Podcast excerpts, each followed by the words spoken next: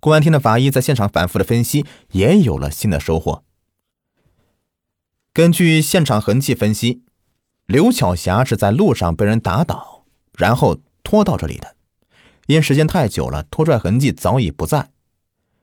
通过刘巧霞的尸体几乎躺在沟口来看呢，说明歹徒的力气似乎不足，不像是身强力壮的年轻人，反而像是少年、老人或者女人。为什么这么说呢？沟口啊，并不太安全。如果有人站在高处，还是可以看到沟口的。比如说找牛的少年，站在山包顶上就看到了发光的自行车。那么，既然已经拉到了山沟了，为什么不再多用些力气，将尸体和自行车拉入沟底呢？如果真的将尸体和自行车搬到沟底的话，恐怕几年以后才会被人发现。那时候，连是不是刘巧霞呀，都很难确定了。唯一的解释，就是歹徒的力气不足，实在是不能搬动了。沟口往内的荆棘较多，地还不平，只有身体较为强壮的男人才能拖动尸体。同时，尸体腐烂，无法确定刘晓霞是否被强奸。现场尸骨附近却出现了一根细短的木棍。沟内没有树木，自然就不会有木棍呐。这种木棍不能打人，他身上也没有被木棍打过的痕迹。那这个木棍到底是干什么用的呢？另外，刘晓霞被打倒以后重伤没死，歹徒杀人灭口完全可以用手掐、用绳子勒，也可以随便用附近的石头砸。为什么歹徒残忍的将他的肚子给剖开，还割走了心脏呢？这也完全不符合逻辑。全国著名的犯罪心理学家对这个案件非常重视，在专案组的邀请下，他们开始绘制凶手的心理脸谱。经过了反复分析，心理学家专家认为，歹徒很可能是年纪较大的性变态者。这个歹徒符合性变态而且性无能杀人犯的基本特征。他选择年仅十八岁、身材矮小的刘巧霞，主要是从她的心理和生理上畏惧成年女性，尤其是少妇，只敢对这样的小女孩下手。那根木棍可能是歹徒试图强奸，但因为性无能无法成功以后，使用木棍对女孩进行猥亵，作为一种发泄方式。至于开膛破肚还挖走心脏，符合强奸失败以后的代偿心态。由此，心理学家呢就为案件侦破提供了新的思维。显然，这些描述都与林志较为符合。通过对林志的背景调查，倒是没有发现他有什么劣迹。那么，年逾七十的林志究竟是不是凶手呢？这一切呀，要由科学来证明。两千零五年的二月二十五日，公安部邀请中国公安大学权威武伯新教授来到邯郸，对林志和另外一个嫌疑人进行了测谎。让人震惊的是，测谎中林志的特异反应。高达百分之百。武伯新教授肯定的说：“林志肯定就是七幺三命案的真凶。”当然，测谎准确度只是百分之九十几，只能作为参考，不能作为证据。不过，这也就足够了。有了把握以后啊，专案组立即对林志进行了突审。林志这个老家伙，社会经验丰富，开始装作老实无辜。拒不交代问题，自然的，别说是一个老头了，就算是江姐复生啊，这次恐怕也得招了。也许是自觉风烛残年，加上不愿意吃眼前亏，林志很快的就主动交代了罪行。他说：“我是一个老光棍，因为家里穷，一辈子没娶过女人，到老了。”还为人打工。我是两千零四年二月八日来到了磁县帮人放羊的。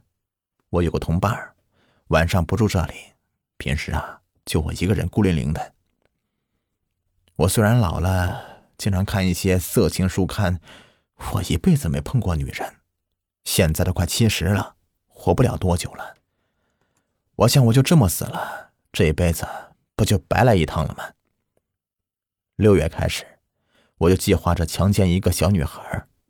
我每天都在路边放羊，观察来往的女孩。没想到啊，此前治安不好，这里女孩都很谨慎。无论是上班下班，那都是三五成群的，我根本就没有机会。警方说，二十六日当天，刘晓霞是一个人，所以你下手了。对，二十六日我在路边放羊，突然看到一个长得不错的小女孩，自己骑车急匆匆的就过来了。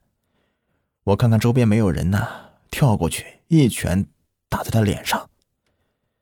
被我打中以后，这小女孩从车上摔下来，倒在路边昏迷过去了。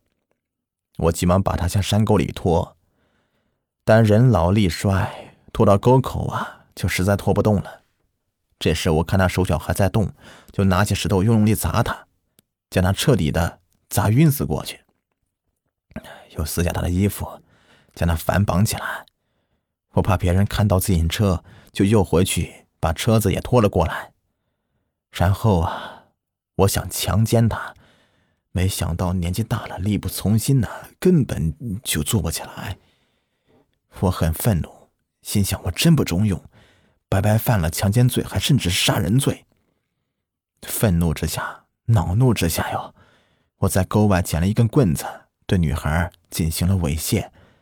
她动也不动，我看她活不成了，就自己回屋里睡了。警方说：“那你开膛挖心是怎么回事？”哎呀，回屋以后吧，我特别害怕，怕女孩没死醒过来怎么办？我就一咬牙，决定杀人灭口。我就拿一把剪刀，又返回现场。当时我也不知道他死了没死，就用剪刀剪开他的肚子，然后挖出心来带走，这样他肯定就死了。警方说。那颗心脏你放哪里去了？后来你们调查我，我吓得半死，急忙将心脏丢给狗吃了。警方说：“我们问你的时候，你为什么要主动举报呢？如果你不举报的话，我们一时半会儿也怀疑不到你。什么是做贼心虚啊？我就是啊！你们问我的时候，我差点尿吓尿裤子。”像你们说是看到什么男人大便，都是我信口胡说的，就是因为紧张。警方说，你自己快七十岁了，受害女孩才十八岁，按照岁数来说的话，她也就是孙女的年龄。你做这样的丧心病狂的事，就不怕报应吗？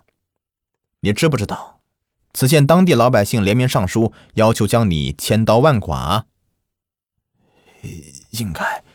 应该的，我做这些事儿，真应该将我千刀万剐。